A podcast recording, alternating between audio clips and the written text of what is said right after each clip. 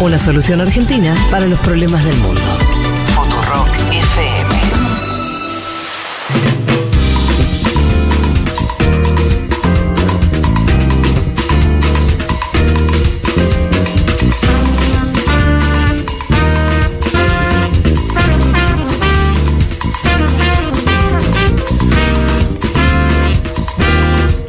Nos tenemos que ir al último tema, eh, que lo anunciamos primero y, le decíamos, tema de la semana también, que tiene que ver con España, con la formación de gobierno, con las protestas estas de los ultras, con las declaraciones eh, de, la derecha y de la ultraderecha, eh, de Vox y del PP, en contra de la investidura de Sánchez. Eh, ¿Por dónde querés agarrar, Juan? A ver, vamos primero con la noticia, ¿no? Hay gobierno progresista en España, Sánchez consigue el apoyo del independentismo catalán, sobre todo derecha. Y el jueves va a ser investido presidente, si no es el jueves es el viernes, pero ya está eh, cerrado para que sea Pero la por semana más, próxima. Sí. no tan ajustadamente. No, bueno, van a ser 179 votos a favor, 12 votos más que hace cuatro años, o sea, es una coalición de Más investidura sólida. un poquito más holgada. Eh, además de Junts y de Esquerra Republicana, que son las dos patas del independentismo, una de derecha y otra de izquierda, está el Partido Nacionalista Vasco, está Bildu también eh, del País Vasco, está Coalición Cuana- Canarias, que Mm, esa es la novedad eh, Coalición Canarias es aliado del PP en algunos eh, gobiernos autonómicos. Votó a favor de Feijó en, la, en el voto que le hemos contado acá, Sí. digamos, el voto eh, que Feijó termina perdiendo. Eh, eh, una sola diputada ahí, pero el PSOE hizo especial hincapié en conseguir el apoyo de la coalición, como justamente para mostrar esta apertura, ¿no? Eh, en la que se encuentran partidos tanto de izquierda como de derecha de carácter regional. A ver, la piedra angular del acuerdo es el pacto entre el PSOE y Junts eh, por la amnistía a los presos por el referéndum de 2017 en Cataluña, ¿no? Eh, ya Me perdí un poco sí. me- reactualizar porque yo me perdí, y, y supongo que muchos oyentes también. ¿Quiénes quedan presos? Hay muchos que habían sido liberados, o sea... No, ¿cómo había habido un eso? indulto y ahora se negociaba la amnistía que va a alcanzar a más personas. O sea, era un indulto, el primero de Sánchez, a un grupo de líderes. Sí, En este caso se habla de una amnistía, va a haber mucha más gente involucrada, que, que hoy está presa. Que hoy está O presa. procesados, hay también Ah, procesados. claro, o claro. procesados, es- efectivamente, el caso de Puigdemont, que es el líder de Junts eh, en el exilio, él está en Bruselas, todavía está por verse porque él no tiene un juicio, él se exilió un día después eh, de ser notificado, no se sabe qué va a pasar, por lo pronto la ley de amnistía va a tener un alcance mayor, eh, va a alcanzar a civiles, va a alcanzar a políticos, también a policías, digamos, todos los involucrados en eh, tanto las consultas de 2014 como el referéndum de 2017 van a ser Claro. alcanzados por la ley de amnistía. Un acuerdo que desató, y lo contamos al comienzo del programa, una revuelta callejera liderada por la extrema derecha. Hace un rato, les decía, terminó la convocatoria oficial del Partido Popular en Madrid y en otras ciudades de España. Una parte de esas demostraciones terminaron con ataques o protestas a las afueras de la sede del PSOE, tanto en Madrid como en el resto de España. O sea, una protesta que arranca convocada por el Partido Popular, se, eh, una porción se va hacia la sede del PSOE, en ese marco con más presencia eh, de la extrema derecha. Y acá hablamos de Vox, pero también de grupos fascistas, falangistas, que son parte también de este movimiento que vamos a ver hacia dónde va. Yo les decía, se habla de un 12N como un nuevo movimiento de indignados. Eh, el diario Es habla de cientos de miles de personas, con lo cual es un número significativo. Y, la, y, y las Sí. protestas que se repiten todos los días, ¿no? Porque Y- no es una, sí, sino ya, que hay ver, un ejercicio sí, ahí. Tenemos como nueve días de protestas. Esta es la más importante desde el anuncio. Vamos a ver qué pasa el jueves, cuando se la vote investidura. la investidura de Pedro Sánchez. Una cosa que Sí. es que allá muchas veces hacen las manifestaciones los domingos, Ajá. justamente para no interferir en el Tránsito. en el tránsito, en las actividades laborales de las personas. Yo estuve en España hace un mes y hubo una de estas marchas en, en Barcelona mientras yo estaba caminando. Y era todo el domingo, toda la actividad re tranquila y la marcha Claro, concentrada claro. haciendo quilombo en un par de, de cuadras. Me parece curioso, como Sí. esto de las formas de protesta Claro, también, claro. ¿no? Total. Vamos a ver qué pasa el jueves, pues Sí. no va a ser Sí, un sí. día feriado. Eh, vamos a ver qué pasa con la protesta de las derechas. A ver, empiezo por el acuerdo, eh, que es interesante, tiene algunos puntos eh, relevantes.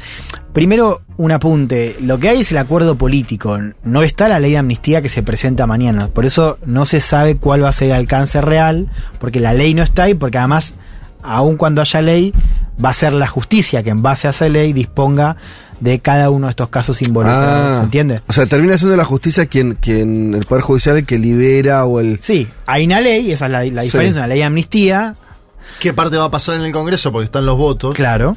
Eso Pero- se presenta a partir de mañana. Ahí van a estar los detalles. Pero por lo pronto es un acuerdo jugoso, Mm. interesante a quienes vienen siguiendo el proceso español, porque es una reacción que básicamente lo que hace en primer término es decir, estamos de acuerdo en estas en estos desacuerdos, digamos, ¿no? O estamos de acuerdo hasta porque aparecen las diferentes lecturas de una y otra fuerza, estoy hablando del acuerdo de Junts y PSOE, que es el más jugoso, Sí. más jugoso porque RC, que es el independentismo de izquierda, Sí. ya estaba dentro del bloque. Ajá. La gran incógnita durante estos meses fue el rol del independentismo de derecha, que una parte estaba muy reacio a pactar con el PSOE. Bueno, aparecen estas miradas, por ejemplo, en torno al referéndum. Ahí se aclara que el PSOE lo considera ideal. El eh, Junts lo considera una herramienta eh, legítima, para decirlo rápido. Se habla, de todas maneras, de una mirada compartida en torno a cómo el problema de Cataluña es un problema político. Esa quizás es el, el principal, el, el principal mensaje, esto de que un problema político se resuelve a través de la política, no a través de la justicia. Claro.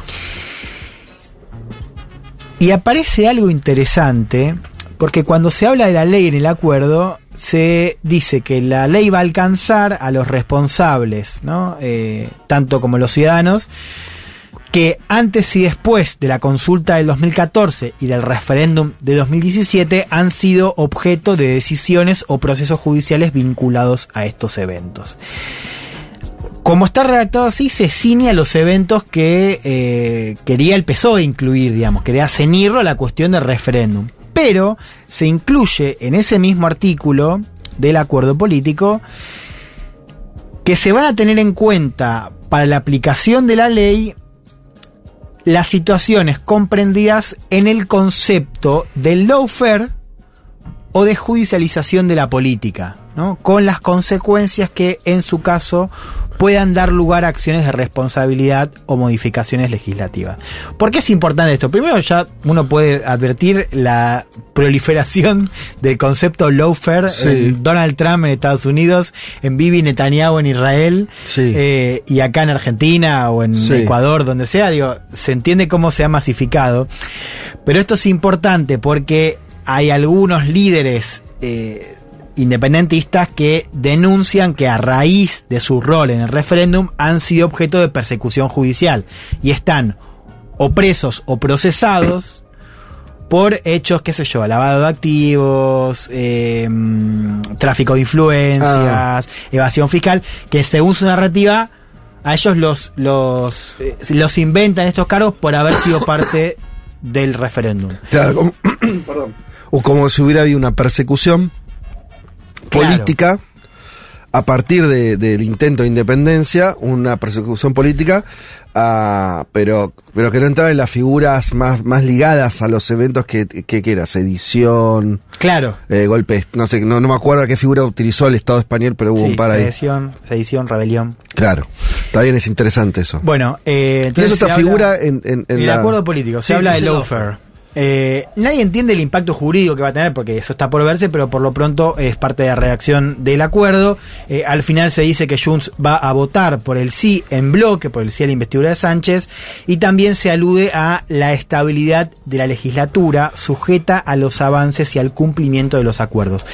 ¿Por qué es importante esto? Sí, sí. porque uno ve el, el bloque de investidura y dice, bueno, Sánchez va a ser electo presidente, va a ser investido presidente, la va a tener muy complicada en términos de gobernabilidad, porque para pasar, por ejemplo, los presupuestos va a tener que negociar con los catalanes. Mm. Bueno, el acuerdo menciona a la cuestión de la estabilidad, esto lo que se dice en España es que la- el, el acuerdo, la negociación incluye también un acuerdo para mantener el gobierno, o sea, no solamente para acceder Sánchez al gobierno, sino para mantenerlo. Pero fíjense, les voy a pasar un audio ahora de eh, Carles Puigdemont, el líder en el exilio de Junts, donde Puigdemont recibe la noticia del acuerdo, habla justamente sobre esta preponderancia de la mirada política, pero dice también que la estabilidad del gobierno y, habla de presupuesto, dice, va a quedar atada a que se cumplan Mm. los acuerdos que se va a hacer por separado y se va a hacer periódicamente, digamos, no es que va a ser una cosa que una vez pactamos y ya. Escuchemos a Puigdemont hablando en catalán, si hace falta lo traducimos. Dale. És una manera de retornar a la política allò que és de la política. Una amnistia que no pot excloure tampoc les víctimes de la guerra bruta de les que l'estat espanyol mena contra l'independentisme des de fa anys, amb alguns episodis coneguts, però amb d'altres que coneixerem a través de les comissions parlamentàries creades sobre, per saber la veritat. Perquè les víctimes tenen, tenim, el dret a saber la veritat. L'estabilitat del govern, de la legislatura, sobretot temes com els pressupostos i altres projectes rellevants que el govern remeti a les Corts, sorgirà i penjarà d'una negociació permanent que tingui resultats i que es vagin complint al llarg de la legislatura. ¿Se entiende? Sí. Sí, que cuando al catalán le agregas las letras que le faltan, se entiende. Sí. A ver, al final decía la estabilidad del gobierno, de la legislatura, sobre todo en temas como presupuesto, surgirá y dependerá de una negociación permanente que haga cumplir el acuerdo de legislatura. ¿No? Eh, y antes hablaba sobre estos episodios que se van a conocer a través de las comisiones parlamentarias, ahí explicando un poco el contexto de esta aparición del lawfare en el acuerdo.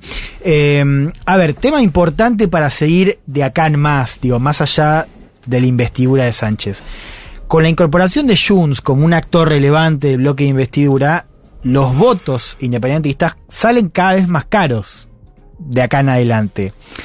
Eh, en parte porque la mayoría es más precaria, pero también porque, a ver, hay que empezar a leer ahora el futuro del gobierno de Sánchez en las diferentes internas que van a tener estos partidos hacia el interior de sus regiones.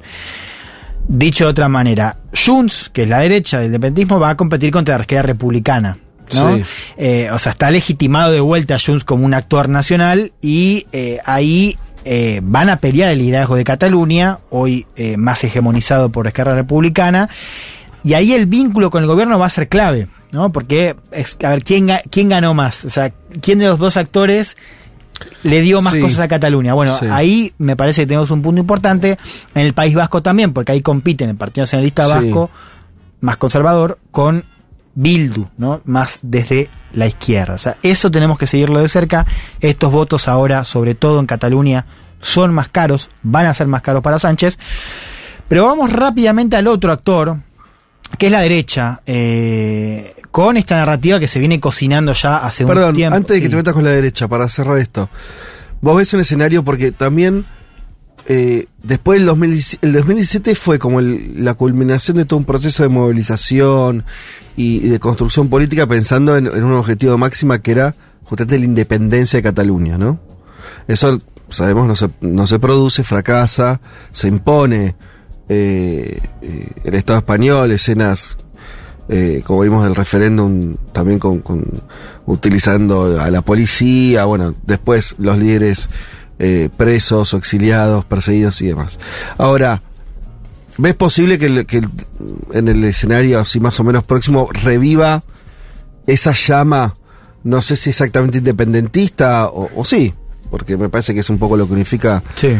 Digo, como que es también se vuelva a legitimar ese objetivo de máxima porque Eh, venía medio de capa caída el independentismo Sí, no, yo creo que no, y creo que un poco Ah, ¿no? lo que dice en España es que de alguna manera Junts blanquea lo que ya venía procesando hacia adentro, digamos, ¿Qué que, es? era que, que es otro momento político.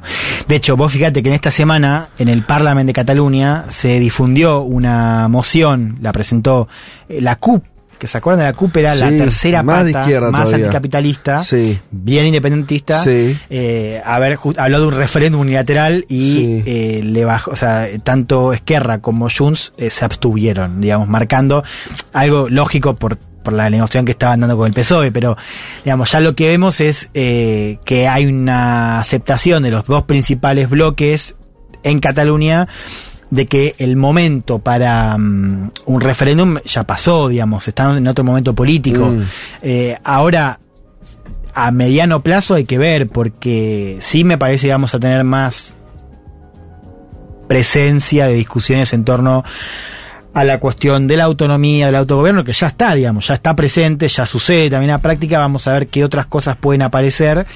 Y también hay que ver cómo, o sea, que una cosa es, si vos tenés cuatro años de gobierno inestable, pero más o menos acomodado Sí. entre eh, Sánchez y los catalanes, eh, independentistas, otra cosa es si tenés una ruptura, no sé, en un año, dos años, y ahí me parece que vamos a ver cómo se reconfigura, sobre todo para ver la cuestión interna. Bien. Pero por lo pronto no estás viendo un momento de revival de, De auge de, Sí. del De independentismo. hecho, ellos plantean en la mesa de negociación el tema del plebiscito para que salga el de la amnistía. Van Claro, con un sí, pliego sí. superior Sí. para que Sánchez le diga, no, esto no lo puedo aceptar, maestro, me matan, pero aceptamos lo de la amnistía. Sí, Bien. no, eh, no, y una cosa más, eh, al Partido Socialista eh, en Cataluña, el Partido Socialista catalán le va muy bien ahí, Claro. o sea, la posición de Sánchez en Cataluña está revalidada, de hecho Sánchez le robó una cantidad impresionante de votos a RC Ah. en la elección nacional, después en autonómicas pasa otra cosa. Mm.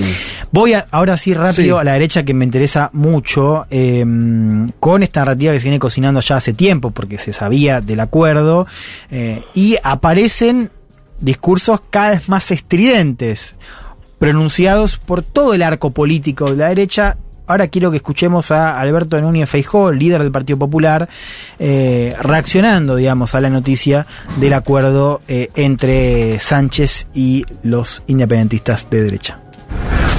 España ha perdido, los independentistas están ganando y el Partido Socialista Obrero Español ha desaparecido.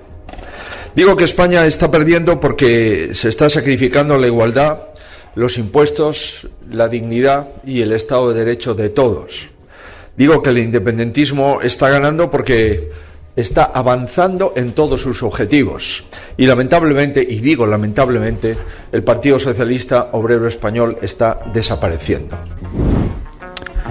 Bueno, esta línea de Feijó, la última, ¿no? hablando de la idea de que el PSOE desaparece, fue el intento, la apelación que tenía ya en la campaña para distanciar esta idea del sanchismo del partido, apelando a la, a la vieja guardia conservadora. No le funcionó porque Sánchez eh, parece haber retenido esos votos quizás un poquito más lejos en términos ideológicos del interior de España, eh, un tono muy duro por lo demás, pero menos estridente que el de otras figuras de derecha, hablamos eh, de Vox, pero también de Isabel Díaz Ayuso, presidenta de la Comunidad de Madrid, que habló abiertamente de una dictadura, ¿no? Digo, ya empezamos a ver cómo Sí. el principal partido de centro derecha, de oposición hoy en España, ya habla de una dictadura, coquetea con esta idea del golpe de Estado que propone Vox, y apareció también José María Aznar, figura central yo les, les le había dicho hace unos meses cuando hablamos de España, para entender las líneas del Partido Popular y ver un poco la competencia entre Díaz Ayuso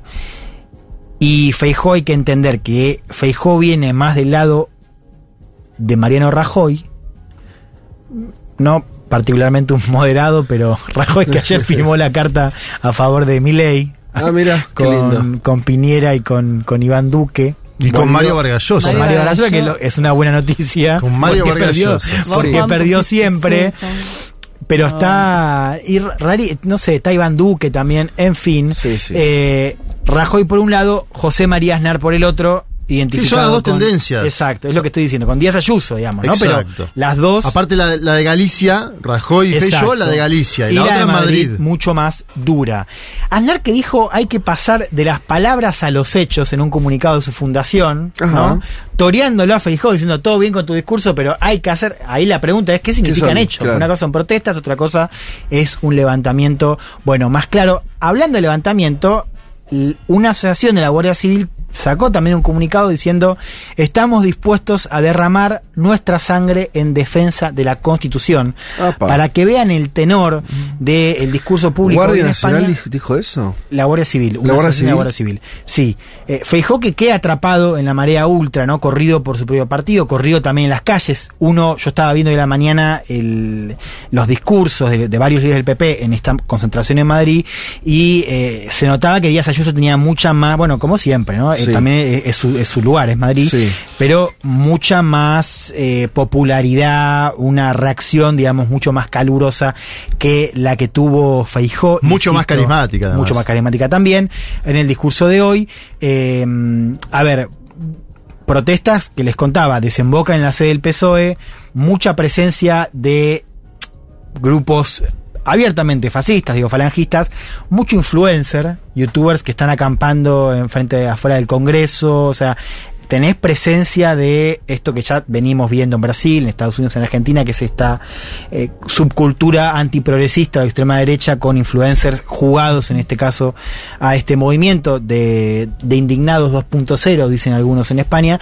Ahora, más allá de la cuestión ultra, vos abrís el mundo, el mundo.es y digamos, el, el tono es, es, o sea, no hablan de un golpe de Estado, pero es muy parecido a la Sí. versión más ultra, digo. Sí, la idea de que hay un quiebre democrático o que lo que hizo, que se llama mucho la atención, ¿no? Eh, están construyendo, me parece esta, esta es la idea, construyendo que ese acuerdo que vos acabas de explicar político entre el PSOE y, y- y los independentistas catalanes supone la ruptura de eh, las formas democráticas.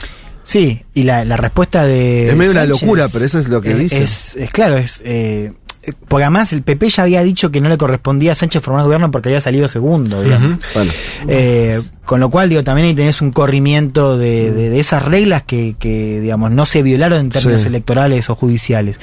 Escuchemos a Bascal, ya me voy yendo, pero quiero que escuchemos el tono del líder de la extrema derecha, eh, que había también eh, avisado con que en las calles iba a responder este intento de golpe de Estado. Lo escuchamos al líder de la ultra española. Iniciamos en el día de hoy una resistencia civil que será larga. Porque hoy se da a conocer un acuerdo entre traidores y es muy posible que los traidores acaben traicionándose entre ellos. Pero mientras tanto debemos ser absolutamente conscientes del peligro que enfrentamos. Porque vuelvo a reiterarles lo que les he dicho estos días. Quien saca de la cárcel a los criminales para acceder al poder está a un paso de meter en la cárcel a los inocentes para mantenerse en ese mismo poder. Bueno, ¿no? Eh, importante esto que decía al comienzo, la idea de eh, la resistencia civil, ¿no? Eh, fuerte, ¿no? En términos de eh, cómo se enmarca el movimiento de protesta ahora en España. Eh, Tendrá sí. que ver con que son derechas que no tienen forma de ofrecer. Yo pienso, no sé, eh, los años que el, PSOE, por ejemplo, estaba en la oposición del gobierno del PP, eh, que, o sea, funcionaba en términos de, o sea, hacía política, intentaba acumular. eh, pensando en la próxima elección, entonces, qué sé yo, eran, era una oposición muy, o sea, fuerte, pero entendía que que su ganancia estaba en construir políticamente para ganar la, la elección que venga. Estas declaraciones no sé si son posibles de leer en esos términos, como si esta ultraderecha no pudiera pensar en términos de acumulación, o sea, es más estratégico, sino como una cosa más reactiva, ¿no? Como decir, Es bueno, reactiva, no me banco esto, sí. loco, así que, ¿entendés? Eh, Yo creo que igual sigue habiendo una apuesta electoral Mm. por la cuestión independentista, digamos, ¿no? Que es ver cómo prende este discurso en torno a esta idea de, de- de que Sánchez está destruyendo a la nación española, Sí. destruyéndola porque le da alas al separatismo, estamos dando entre comillas. Sí. Eh, sigue siendo un cálculo electoral. eh, Ok. Porque, a ver, Vox también eh, crece con ese discurso, eso ya lo vio Vox, o sea, Vox aparece justamente a partir de los hechos de 2017.